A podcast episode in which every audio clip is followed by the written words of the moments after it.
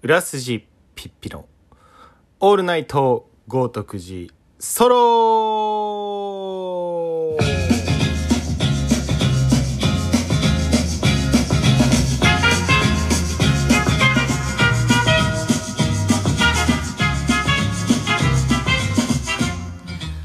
えーこんにちは、こんばんは。裏筋ピッピでございます。本日は、オールナイト豪徳寺ソロ第56回ということで、えー収録していきたいと思います。えー日付は2023年7月3日月曜日、え時刻は15時25分を回ろうとしております。えー皆様お元気でお過ごしでしょうか。えっ、と、6月13日ぐらいに、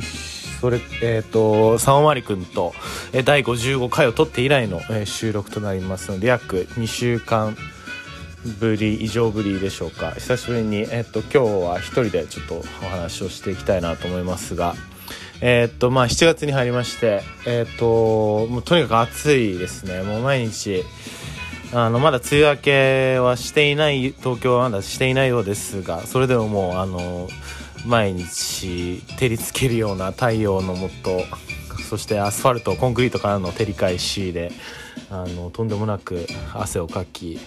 毎年思うんですけどなんで東京の夏ってこんなに暑いんだろうなみたいな一応えげつないなっていうふうに毎年毎年夏が始まる喜びとともにこの暑さに対応するためにこうあの、まあ、クーラーをつけたりだとかこのちょっとでも涼しい格好をするみたいなあの工夫をしなければいけないのがあのあ東京の夏が来たなといった感じもしますが あの皆様いかがお過ごしでしょうか、まあ、体調崩したり、ね、やっぱ季節の変わり目なんであのいろいろと心も不安定になる人もいるとは思いますが。あのそんな私もそういう人そういった人間の一人なので あのこうやってラジオでリハビリをしながらの生きていくということをやっておりますがあの皆さんはどんな 夏の始まりをお過ごしでしょうか。えっ、と最近はですねまあ私仕事で言うとあのスナックオールナイト豪徳寺を中目黒であの5月6月中旬ぐらいまでやらせていただいたんですけどあのまあちょっとあの今あのお店の方とお話をしてちょっと一回中断期間にしようみたいな感じになってなので特に週末とかもそういったあのみんなで遊ぶ場所とかがなくなってはいるのですがそれでもまあ変わらずみんなとご飯に行ったり飲みに行ったりあのいろんな遊びをして過ごしております。あのそうですね。6月？グリーンルームにも行きました。あのーゴールデンウィークも6月。あごゴールデンウィーク5月か。すいません失礼しました。あの6月だからそのあのグリーンルームがあって。あれは5月なのか。すいません。もうほんと数字が分かんなくなっちゃうんです。あのグリーンルームみんなであの最近よく遊んでるメンバーで行って あのめちゃくちゃ楽しかったですね。あの帰りあの1日8時ぐらいまで結局昼の昼前ぐらいから8時ぐらいまでずっと遊んで、まあ、ずっと外だったんで暑いじゃないですか。でもまあ酒飲んでみんなで ワイワイしながらあの飯とか食ったりしてあのずっとへケラケラ笑って過ごしてたんですけど。で帰りちょっともうやっぱ横浜から渋谷とかまで帰るのめんどくさくない？みたいになってどうする？みたいな。いやもうタクシーでしょ？みたいな。で6人ぐらいいたんでで6人ででもタクシー乗れなくない？みたいになってそしたらなんかあの一緒にいたメンバーの一人が「あのあのね」みたいな。横浜からだったら普通にこっからだったらホテルの前行けば6人乗り乗れっからとか言い始めてマジかみたいな。でなんか2個ぐらいあいそうすぐ歩いてあの赤レンガから15分ぐらい歩いて一番近いホテルのところのエントランスで待ってたら本当に来てタクシーが。で乗っていいですよみたいになって。そううわーみたいな熱いみたいな感じでそれで1人1500円とか2000円もしないぐらいで横浜からえっと三茶まで帰ってそのまま三茶の中華料理でみんなでバクバク飯を食いみたいな。日を過ごしました。あのなんか部活をやってるみたいでそういうの楽しいんですよ。なんか一日ゴルフとかって結構そういう感じじゃないですか。朝からみんなでずっとあの一緒に行動してみたいな。で、まあ、夜も飯食っておしまいみたいな。あれってまあ一日遠足みたいなイメージもあると思うんですけど。なんかそあのそういうのにゴルフとかではなくてなんかみんなで出かけて帰ってくるっていうのはマジで楽しいなっていうのを痛感したようなあの日でしたねその日は。アーティスト何を見たんだっけかなみたいなオレンジレンジとあと誰がいたんだっけ。ちょっと忘れちゃいましたね。誰誰を見たんだっけな。なんかでも知ってる曲をやああ離れ組っす。離れ組。離れ組良かったですねやっぱり。あのー、去年フジロックでも見てあのー、スカパラと一緒にやってるオリビアを聴きながらもう最近も毎回カラオケで歌うようにしてるんですけど生で聴いてもうものすごいハッピーな気持ちになりましたね。なんかそんこんなになんかこう多幸感というかキラキラした感じでしかも別にそんなあのめちゃくちゃお酒とか飲んでるわけでもないし普通にこんなに幸せな時間ってあるんだろうかみたいなのをあの去年の何ステージだっけ忘れちゃいましたけど奥のちっちゃいステージですね。あの本当にいい時間だったなって思いました。キラキラしてて 何回も同じこと言っちゃうけど。あとやっぱりそのなんかみんなで楽しもうよっていうバイブスをやっぱりあのー、ハネレ組のあの方が MC でもそういうことを言ってくださるのでなんかみんなもなんか力肩の力抜いてシンプルに楽しむみたいなあのー、バイブスがあってすごい良かったなって思いましたなんかだからでそう今年もフジロックに行くんですけどなんか今年はちょっとたくさん音楽ライブに行く機会をもらいましてなんかあのお友達に誘ってもらったりとかでいろんなあのアーティストを見ることができていてすごい幸せですね。あのやっぱり音楽普段たくさん聴くけど一番なんかやっぱり楽しめるのはあのライブかなって僕は思いますね。やっぱり体で耳だけで聞くんじゃなくて目と体全体でやっぱ音楽を楽しむってことはすごい、あのー、幸せなことだし音楽の音を楽しむっていう本質的な、あの、楽しみ方ができるなっていうふうにいつも思うのでまたあの7月もフジロックだったり9月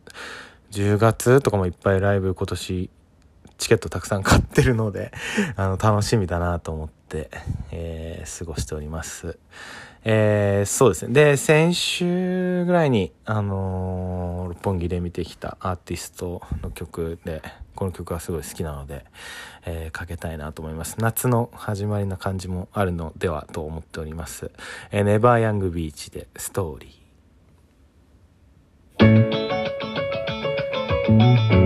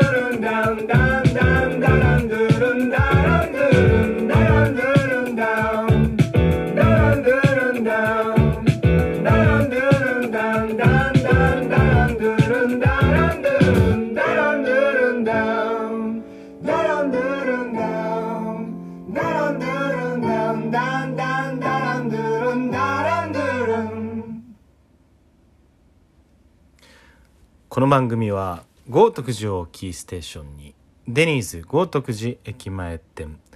渋谷フラヌール共同ヤドカリヴィンテージスポーツ魚新乃木坂店町屋アトリエ橋本ハウジング豪徳寺アイアンコーヒーロジュ中目黒アンデックス下北沢ジョージタウン玉川学園前ニューニューヨーククラブ中目黒スリーウェイジャンクションタトゥー東京。キャンディータウンレコーズの協賛でお送りしていきます。はい。ということで、えー、本日も収録行っていきたいと思います。1曲目はですね「ネバーヤングビーチでストーリー」という曲でした。あのこれ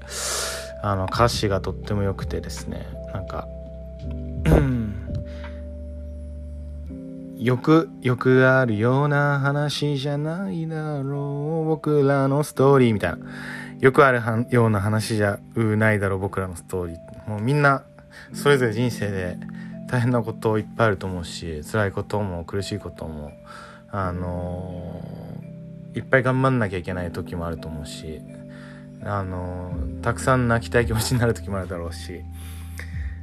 みんなすごいこう愛のために生きるのってすごい難しいなって感じてる日々だと思うんですけどなんかその中でいろんな渦が巻いて人を傷つけたり傷つけられたりとか僕自身もたくさん傷ついたなって思うし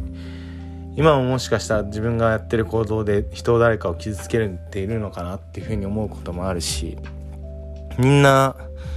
生きてる中で人と関わる中でいろんなストーリーが生まれてくると思うんですけど多分一人で生きてたらみんなそのまま孤独で死ぬんだと思うんですけどでもこう社会で生きていく上で誰かと生きていく、え、っと誰かと何かをするっていうことの繰り返しだと思うんですね日々は。仕事をしていても仕事をしていなくてもこう生きてる上で社会と関わりを持つ以上。うん、でもその中でこう単純明快に行くことなんてほとんどないしあのー、本当にそういうのを感じる日々だと思うんですけどこれはすごく別にすごく力を抜いて歌ってると思うけどすごく本質的なことを言ってるなって思う曲なのであのー、先週生で見させていただいてあのー、すごい感動しましたね。もう言葉がちょっとあの簡単になってしまうんですけど。あったかい気持ちになりました。シンプルに。ですごい良かったなって思ったのはこのネバヤングビーチさん自体もなんか曲短いんですよね。3分ない長くてもみたいな。全部2分半とか。3分とか。1分50とか。そういう感じの短い歌なんでなんかすごい飽きなくてテンポよくどんどんどんパンパンやってくれるからすごい見やすくて。なんかいっぱい小さなネタをショートコント見させてもらってるみたいな感じなんですかなんかそんな感じがしてすごいサクサク見られてあの MC もすごく品があるしあのなんだろう余計なことは言わないけどでもなんかちゃんと伝えたいことも言うみたいな。そのバランスがすごく良くてあの正常大の正常のバンドグループだと思うんですけどメンバーの人たちが。なんかそういうのも含めてああきっとなんかこういろいろ見てきて感じるものがあってこういうふうなあのなりわいとかその振る舞いになってるんだろうなっていうふうのことを感じました。すごくなんか親しみやすかったですねそういう意味では。あの全然かっこいいとかでもないと思うし。でも人間としておしゃれだなっていう感じをすごくあの感じてあの好きになりましたね。やっぱりこうフェスで2回ぐらい見たことあったのかもしんないんですけど去年うんそうそうそう。ででもなんかあんまり別にああ知ってる知ってるぐらいやってたけどなんか実際単独に行くとやっぱりそのバンドの良さが見られるのであのいい経験をさせてもらったなというふうに思いましたありがとうございますでその週の多分それが多分木曜日とかでその3日前ぐらいに土曜日たまたまあの当日あの三マリ君から当日急に連絡が来て「あの浦杉さん今日今夜空いてないですか?」みたいな「えどうしたの?」みたいなルカールのライブがみたいな。急にちょっとキャンセル一人出てあの来てほしいなと思ってつって「行きます」みたいな。で夜そのうち実家からそのワンちゃんを預かるタイミングがありましてでそのワンちゃんを預かりに行った後すぐ急遽あの行かせていただいて あのワンちゃんはお家でお留守番っていうあのちょっと家からあの場所を変えた早々にあの相棒である私がいなくなるということをがありましたけどそんな中で見に行ったライブだったんですけどグカル本当にかっこよかったですね。めちゃくちゃかっこいいですね。もう100%売れると思うしあの本当にこれからの日本のヒップホップをあの引っ張ってていく存在と言って過言ではないんじゃないかなって思います、僕はもちろん KANDYTOWN も大好きですしめちゃくちゃかっこいいと思いますしライブもすげえ上がるし最高なんですけどまあそれとは別で KANDYTOWN はちょっと別個で一番好きなラッパーは僕は5lack なんですね日本で言うと。あの本当になんだろうなちょっとやっぱ他とは違うからみたいなお前らとは違えからみたいなことを音楽とそのアティチュードとか振る舞いとかでもう分からすっていう感じの、まあ、余計なことはしないみたいな。で、まあ、自分がかっこいいと思ってることをちゃんと突き詰めればそれでいいっていうスタイルが僕はの究極5lack だと思うんですけどそれはあのラッパーとしてというかヒップホップというようななんか音楽をこういろんなスタイルとして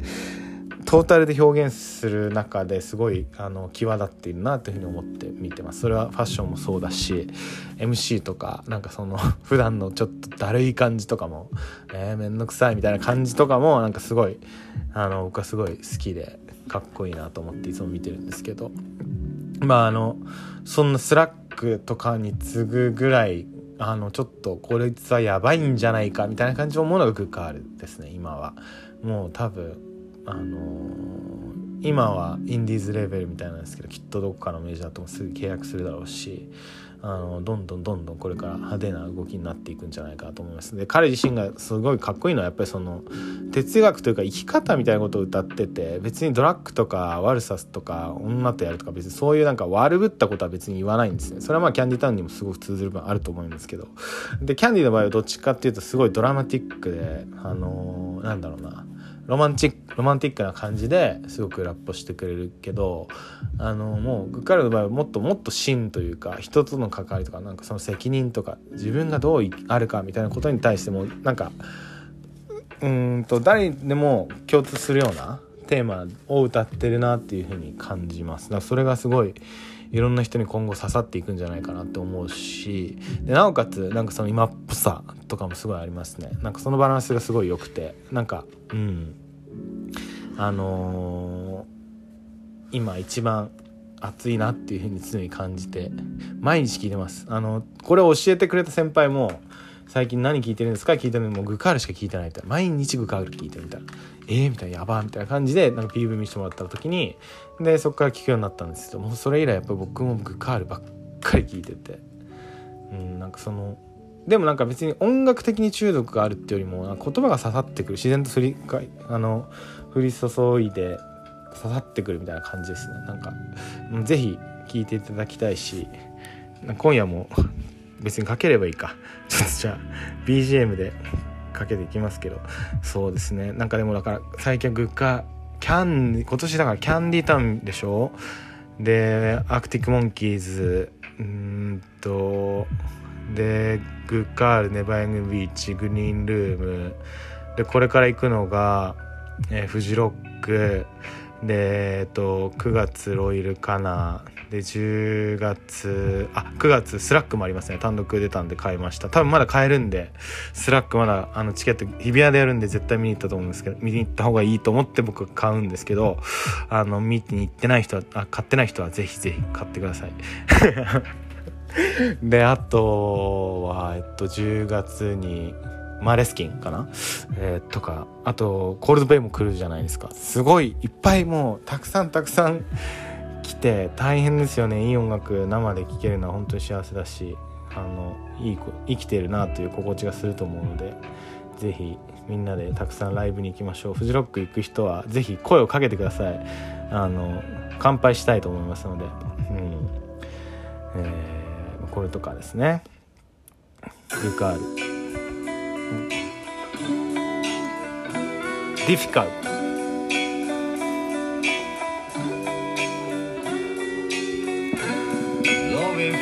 それ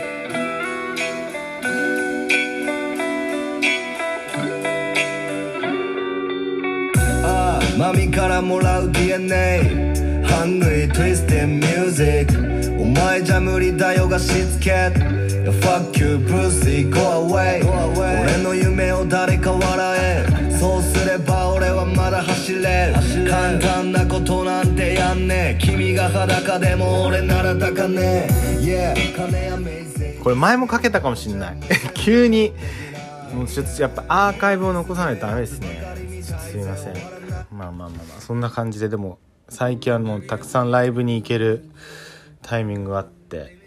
幸せですね。なんかでも山下達郎も毎年毎年行きたいと思いながらも。あの申し込むやっぱチケット本当取れないんでたくさんこう全国各地で申し込んであの落ちちゃうとちょっとそれで慣れて全然取っていないっていうような 毎年ですね。でも生でスパークル聞いたら本当に涙が流れるんだろうなっていうふうに思います。友達もそれこそニーツくんも確かなあの1曲目であのスパークル流れて 泣いたみたいなこと言ってたんでぜひ僕も人生に一度あの山下達郎さんもねいつまでもご健在もちろんあの言ってもらいたいですけどいつ見見られなくなってしまうのかわからないと思うので行きたいなとか思いながら チケットが取れてないとまあ、取っていないという次第でございます。えー、っとそうですね。まあだからネバートゥレイトこの間ジンを出させていただいてそれ以来あの今執筆活動をやってる最中なんですけど全然あのもう箸が筆も進まず あの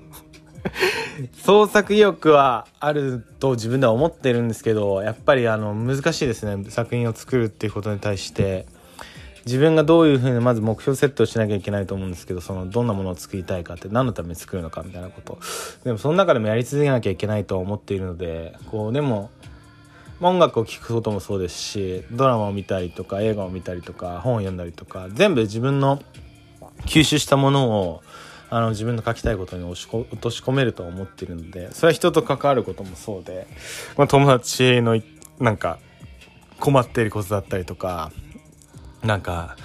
こう燃えたたぎってることとか何でもいいんですけどまあその人を見てるだけでもそれぞれにドラマがあるのであの面白いなと思って毎日は生きていますしすごくポジティブだしあのただやっぱりこう今社会的にこうお金を稼いでいるということを具体的に何かしているわけではないのでそこに対してのこう自信のなさみたいなのは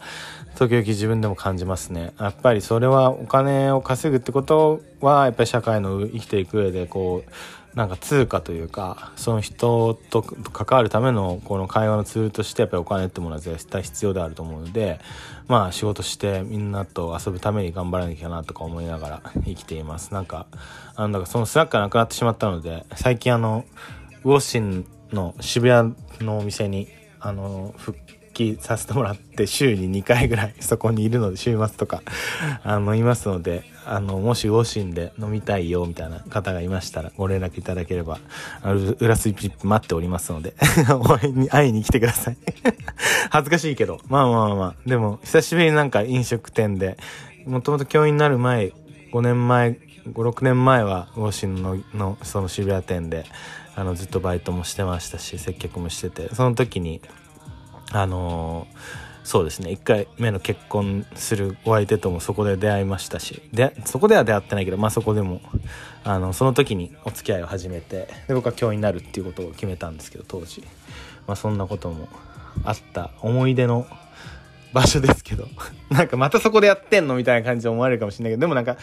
なんか好きなんですよね。そこでこういろんな社会との関わりというかなんか今この年になってから見るこう男と女の女性男と女性なんだろうなその男性と女性のデートの雰囲気とか見てるのも面白いしなんかああ今日はきっとこの人は口説きたいんだろうなとかあ別にあ、まあ、別にこれは多分そういうことではないんだろうなお互いみたいなとかなんかそういうのとかを見てるのはちょっと面白いですね。やっぱ人間観察。あの僕えっとちょっと前の直木賞のコンビニ人間でしたっけ？何でしたっけ？名前が出てこないな。それとかも読みましたけどすっごい面白かったですね。僕も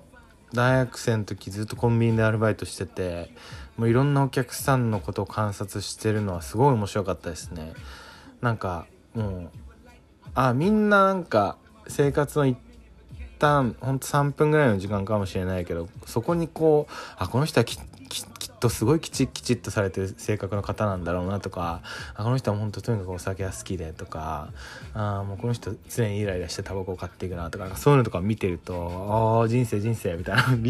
この本当にその人の24時間のうちの3 1分もないかもしれないけどその中でもいろんな人のそのバックグラウンドみたいなのが見えるっていうのがすごい僕は楽しくてなんかなんか接客というかこう人と関わる仕事はもともときっと好きなんだとは思いますけどでもなんかこういろいろとね混ざり合ってくるといろいろとうまくいかないこともたくさんあるのでなんかまあ飲食店の1時間ぐらいだけでもこう関わるっていうのはちょうどいいのかもしれなくて社会勉強にもなるしなんか他一つの仕事ももちろんそれでいけぶっちゃなんだろうな大ヒットして例えば僕はこれから小なんだろう何でもいいんですけどもうその小説だけで生きていけるよみたいな時になった時でもきっとなんか社会との関わりを続ける上でなんかそうやっていろんなお店に行ったりとかお店で働いてみるっていうことは絶対必要だと思うしなんか面白いと思うんですよね。結局いろんな角度で物事を見ないとなんか一辺倒で見ると本当に大変なことになるっていうのをあの僕つい先日見たあの映画「怪物」っていうのがあるんですけどあのーそれを見て、んなおのこと思いましたね。僕自身、やっぱり学校で先生という仕事をしてて、あの、本当に親から見た私、子供から見た私、先生たちから見た私、みたいな。その全部見え方が違うわけですよ。あの、面白いことに。是枝監督の、そうですね。最新作なんですけどもう本当にむちゃくちゃ良かったです。もう一回見に行きたいなと思っているぐらい。あのー、本当に僕安藤サクラっていう女優さんすっごい好きなんですけどあこれこの間も話しましたね。そういえば。また同じこと話してるけどちょっとまあこれでちょっと詳しく。あのー、本当に怒涛です。あのー、特に学校教育の教育現場の職員室の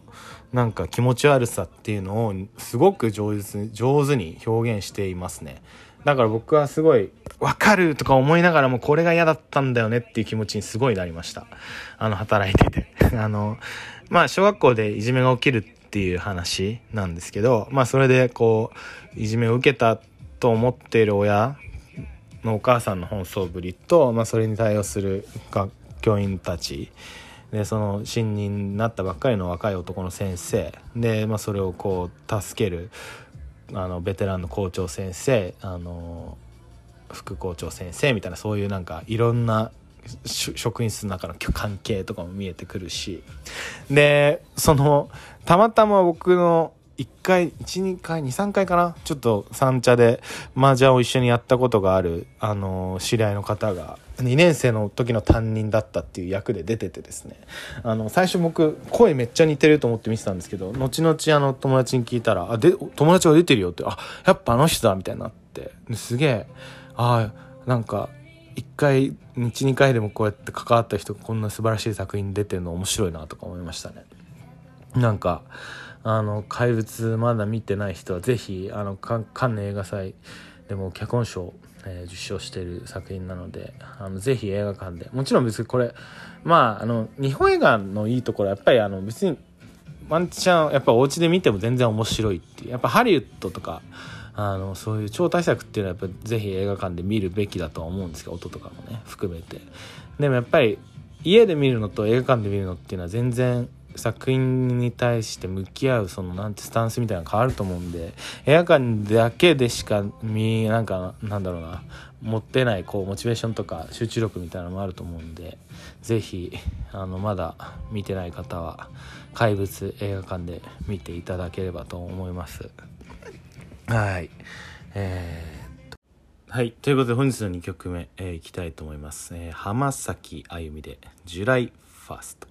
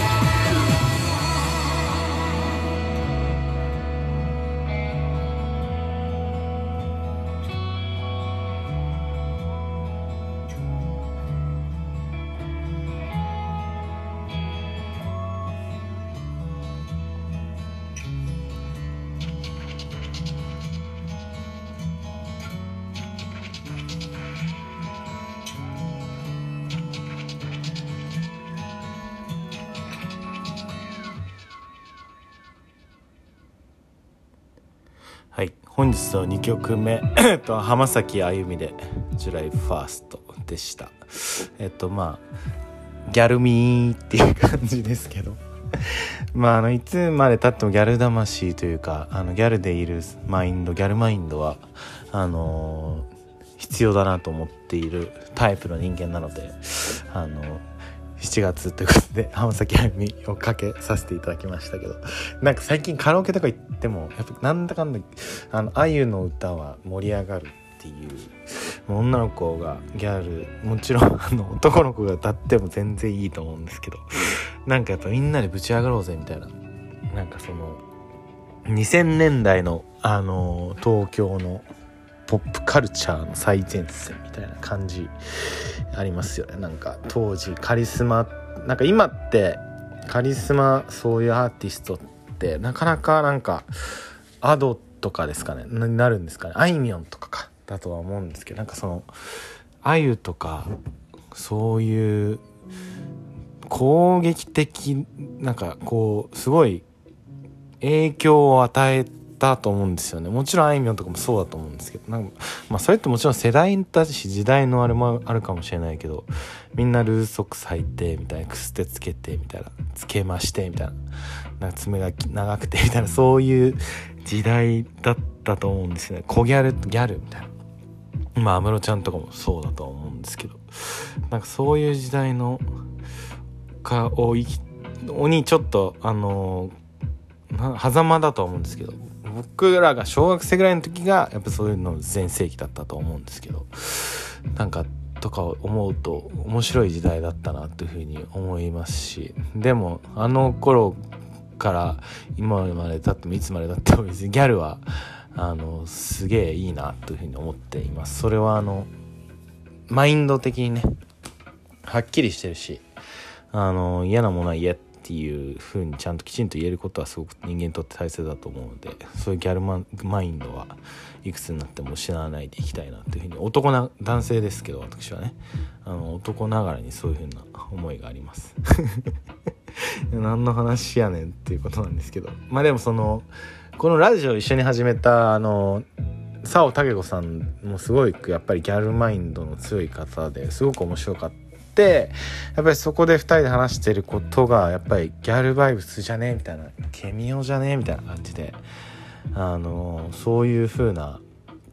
気持ちが元に根底にあるのでみんななかなか男の子でそういうギャルマインドっていうのをあの公言できるのはなかなかないと思いますけどでもギャル最高じゃないですか。みんなちゃんと男の子たちも心の中でみんなギャル最高って一回つぶやいてみてください。そしたらすごい自分の中のすごい好きなギャルが思い浮かべてくると思うのでそう思うとやっぱりギャルって最高だなみたいな人生で一回は絶対みんなギャルのこと好きになってると思うので あのはい。やっぱり夏はギャルギャル推しで行った方がいいんじゃないかなというふうには思いますね。個人的には。はい。そうであの最近見たあのネットフリックスのドラマネットフリックスに上がってる映画で「あのビレッジ」っていうのがありまして藤井道人監督、えっと、ヤクザと家族撮った監督さんですけどのあの主演が横浜流星であのいろんな役者さんが出ててすっごい面白いですね。あの2時間の映画なんですけどあの村の復興にあのまあビレあのゴミ収集埋め立て地みたいなのを作ってみたいな。でまあそこで作った社長さんがその後村長になってみたいな。そういうようななんか流れがあって。まあでもその要はうんなんだろうな。まあ隠しながらいろいろと悪いことをやりつつも村を支配してるみたいな話の中でまあどういったどの角度から見たると正義なのかみたいな なんかそういうちょっとなかなかすごくあのプロデューサーさんのなんか記事を見たらその現代社会の縮図をテーマにして作ってほしいっていうふうに監督が頼まれたっていうようなこと書いてあってあ確かにでも本当にこういうことだよなみたいな。本当にだからみんな上げ足取るしあのー、なんだろう。表面的に切り取ってえー、みんなあのいやいや言うけどみたいな本質ほんでも本質的なところってそう本当にそうなの？みたいなほん本当にそれでいいのかっていうようなことにあの陥りがちというかとそれはもう自分自身とかみんなも生きてて思うことがあると思うんですけど本当にこれでよかったのかな？みたいな。なんかそれをでもそうじゃないかもしれないけどそう進めていかなきゃいけないってことが生きていくってことなのかなっていうふうに思わせられたりとかなんかやっぱり苦しいことって本当にほんどうしようもなく誰も助けてくれないような苦しいことの瞬間って本当にあるんだなっていうようなのを、まあ、それが現実って言葉なのかもしれませんけどだかそれでやっぱり人が死んだりもするしあのトラウマだったり人生ずっとそれを背負って生きていく人たちもいると思うんですけどまあね僕はこの「ネバトゥレート」っていうその陣を書いた時に思ったのはそのやっぱり本当に別に過去はみんないろんなことがあって変えられないじゃないですか。もう過ぎてしまったことでしかないので。でも僕も割と後ろ向きというか過去を見ながらあのー、オールを漕いでいくこうカヌータイプなんて言うんですか？そうそう。後ろ向きでこうなんか前に進んでいるような。これまでの背景を見ながらこう前に進んでいくようなタイプの人間であると思うんですよ。でも僕はそうじゃなくてやっぱ先を見て先のこのこの今この1秒後自分がどう生きていきたいかとかっていうことを明確にこう考えてそれに基づいた裏打ちできる行動とか言動とかあのもちろん例えばこう自分をこう律したいと思った時にこうダイエットとかってあると思うんですけど正直ダイエットとかって食事とちょっとの運動で絶対みんなできるじゃないですか。でもその中でも結局自分の痩せたいっていうような目標があるはずなのにやっぱりこう食事だったり間食だったりとかいろんなことの誘惑に負けてこうダイエットができないままでいるとかとかもそうだと思うんですけどなんかまあ生きていく上でこう目標を持つってことはこうとても大切なこととされているけどこう見失いがちみたいな。毎日これをやるとかでもいいと思うしあの半年これを頑張ってみるとか1週間はこれをやってみるとか何でもいいと思うんですけどなんかその自分なりのタスクというかターゲットみたいなを常に持っていくことは必要だなって思ってますね。例えばサッカーだったら分かりやすくこう勝つ勝利するっていうような明確な目標があってそれに向けてどういうことをやればいいかとどういうふうにみんなで協力し合えばいいかっていうのがすごく明確だから僕は続けてると思うしそのやり方を知ってるので自分なりにねあのー、ずっと関わっていっているものなんですけどやっぱ人生においてそれぞれ別にゴールなんて死ぬまでないじゃないですか。多分その棺桶に入ってあの肺になるその瞬間まで別に人生ってゴールとかないと思うし別にずっと続いていくもの結婚が全てじゃないと思うし子供ができることが全てじゃないし子供が成人になったからそれで人生終わったかって言ったら全然そんなこともないと思うし自分がその最後死ぬまでの自分の瞳を閉じるその瞬間まで何が起きるかわからないと思うのでなんかそう思うとじゃあ明日死んじゃうかもしれないよって時に自分が後悔ないように生きられ生きられていたのかということをやっぱり振り返られるような結局でも振り返る人生なんですよね。なんか僕はそういう多分思考のあり方なんだろうなって自分ですごい思いますけど。だから過去にとらわれているなと思うところもあるけどでも過去から学んでることもたくさんある、うん、だから人の話を聞くことがすごい好きですね。あの経験だしあのみんないろんな辛いこと楽しいことあの悔しいこと面白いこといろんな経験があって。でも僕はすごく面白いなって思うのはやっぱ楽しいことはやっぱり1人よりも2人よりもこうなんかあの多ければ多いほど楽しいことっていっぱい起きるなってすごい感じますしそれはでもおなんだろうな無理に数を作るんではなくて別に本当に自分のことをきちんと理解してくれる人たちが周りにいるってことが何よりも大切だと思います。でも友達作りも職場も何でもそうだと思いますけど結局自分で自分で権利をやっぱ獲得しないと何にも意味がないと思うんですよね。だって人任せじゃ幸せに絶対なれないしあの自分のことを幸せにできるのは自分でしかないのであの全ての選択をちゃんと自分の責任を持ってかませる。あのそういうことに自信を持ってあの毎日過ごせるといいんじゃないかなというふうには思ったりしますね。なんか急にそんな話をしてたらこの曲を聴きたくなったので あの今日は邦楽が多いですけどあの聴いてみたいと思いますね。リップスライムで「ワン。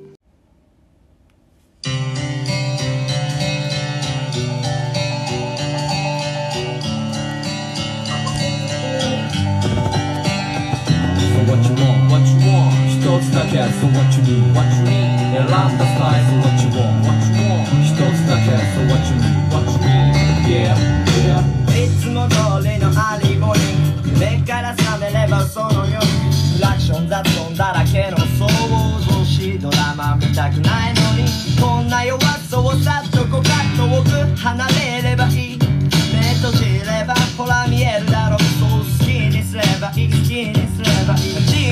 ならビルはチグハッと時はチクタクたまにはリルラ寂しくなって済む君が僕を包む。Oh yes, oh yes. だってそうだろう。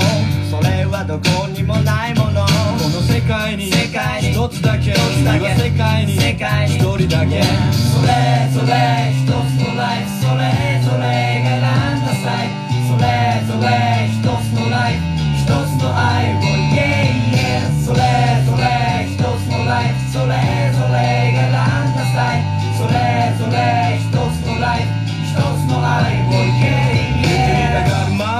孤独に暮らす海の深くから別れ告げスタート後ろ指に。ささやかなおひれのプレゼン勢いは気持ちの中クレッシェンド休みもういいからお眠り朝まで悩んでた意味は君が思うより早く無駄にな。る時代に抱かれて眠くな。る闘争心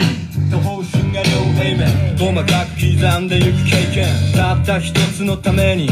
思いとは逆に向かうために。自分のために走れるのならそのためだけに守れたなら。君の世界は世界は一つだけ。君の世界に世界に。一人だけ。それぞれ一つのライフ。それぞれが選んだ際それぞれ一つのライフ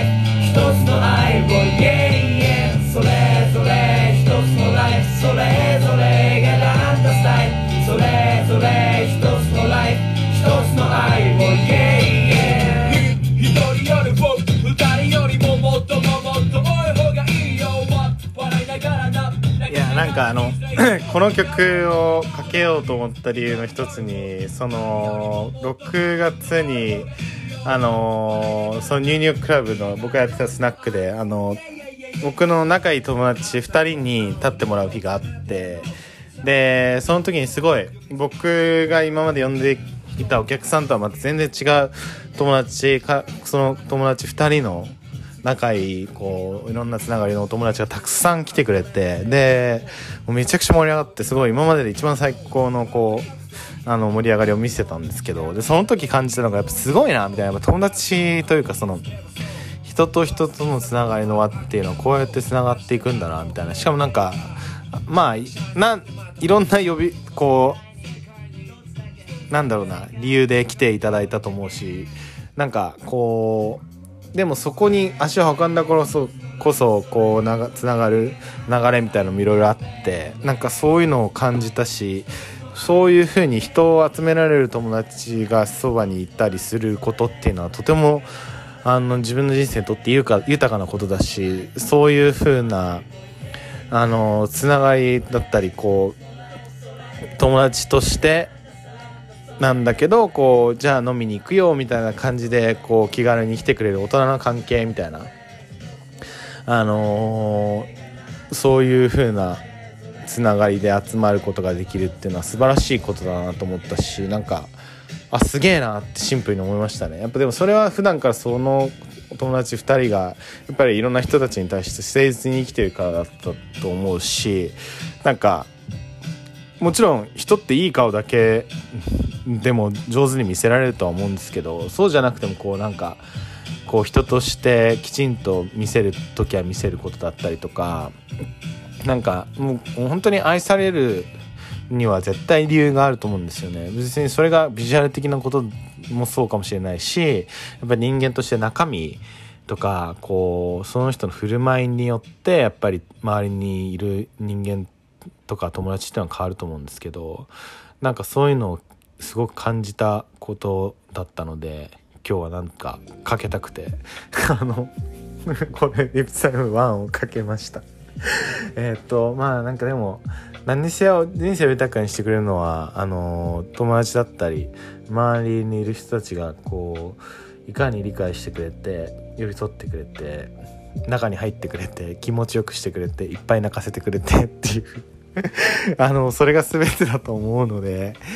はい。もう本当に僕は広末涼子をもうもういじめるのはやめてあげてくださいって勝手に思ってますね。全然テレビを見てないからどういう風にフォーカスされてるのか全然知らないけどなんか別にいいじゃんそのラブレター不倫同士でラブレターやってたって別にそんないいじゃないですかね。ななんでそんなにいいじゃんねって思っちゃうけどそのもちろん不倫自体は良くないけど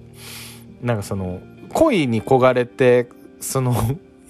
ちょっとつ盲信になったり思い合ってる2人のことをちゃちゃ入れるっていうのはすごくナンセンスだなって思いますねだって別に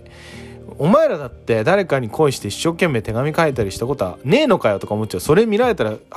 顔から火が出るほど恥ずかしいだろうみたいな。その感覚な感覚ないんだろうなみたいな。だそういうの逆にでも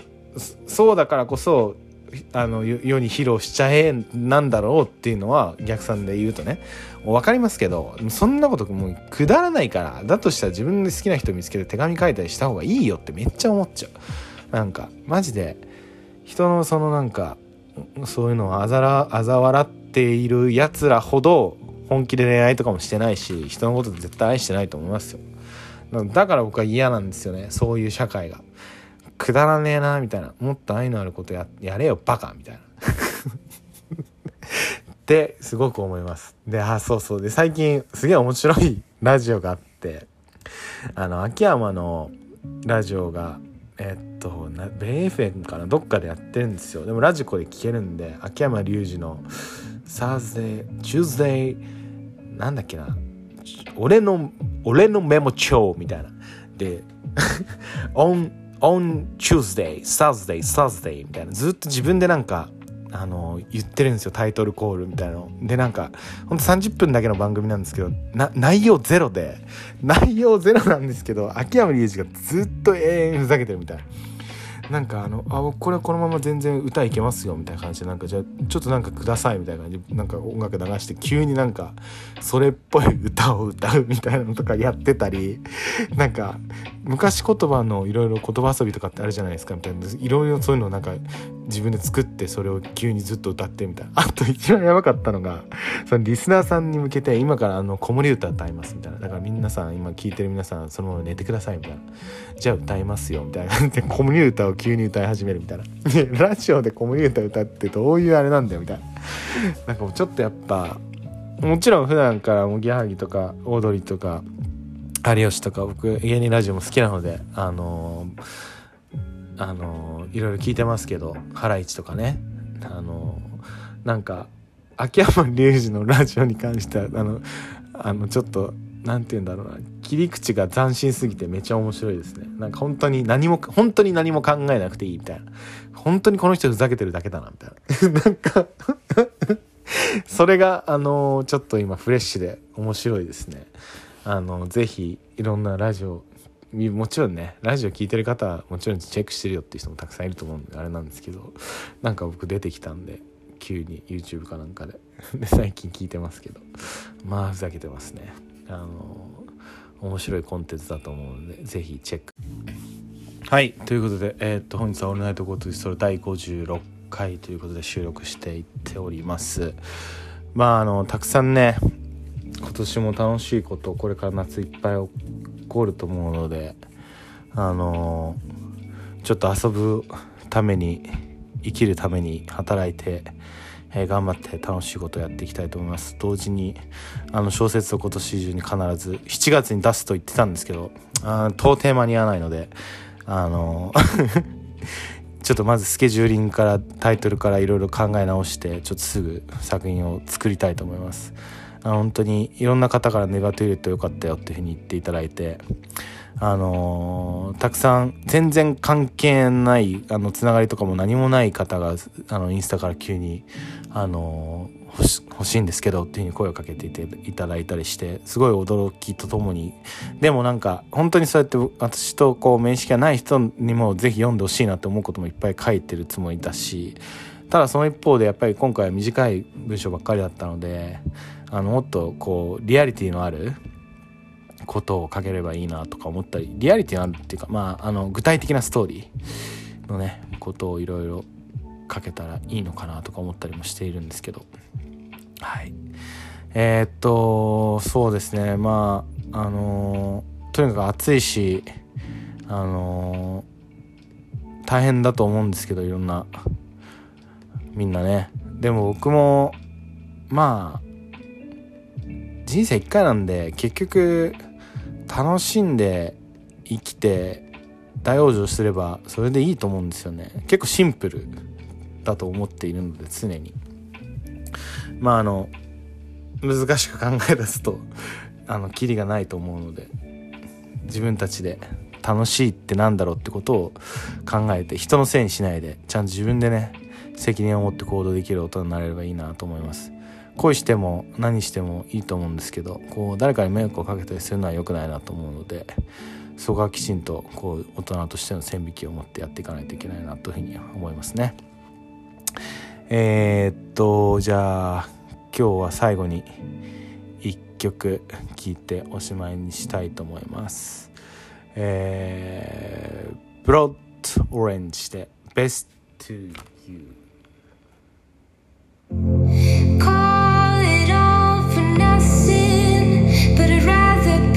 Nothing to you than be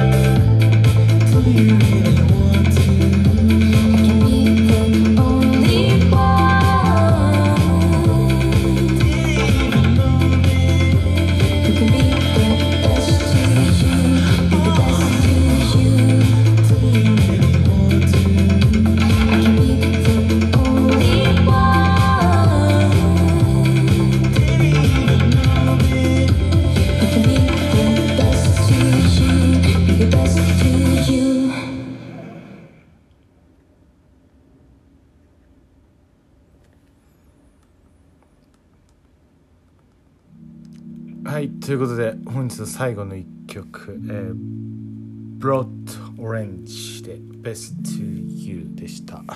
えーっと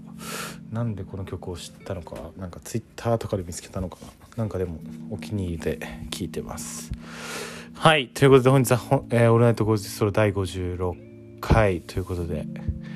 56回。いいっすね。100回行きたいっすね。今年中に行ける？それは無理か。まあでもちょっとペースをねなかなかもうマイペースにいつもぶちかましているのでまあ1週間に一遍とかで頑張ってやってみてもいいと思うんですけどそうするともう少し企画とかこうなコーナーみたいなのをしっかりと設けた方がいいかなと思うのでまあ、そこはちょっと自分なりに考えたりもしこういうことを喋ってほしいよみたいなあのウマナイザー積極的ウーマナイザーの方がいましたらあのご意見番組にご意見ご感想あの送っていただければ何よりでございます。本当にいつも聞いていただけるあの皆様感謝しております。あのストーリーとかインスタとかでメンションとかいろいろしてくれると嬉しいなと思いますので引き続き何卒よろしくお願いします。あのとにかく暑くてあの熱中症だったりあの体のケアに気をつけて、えー健康に毎日ハッピーで過ごしていきましょう。あのなんか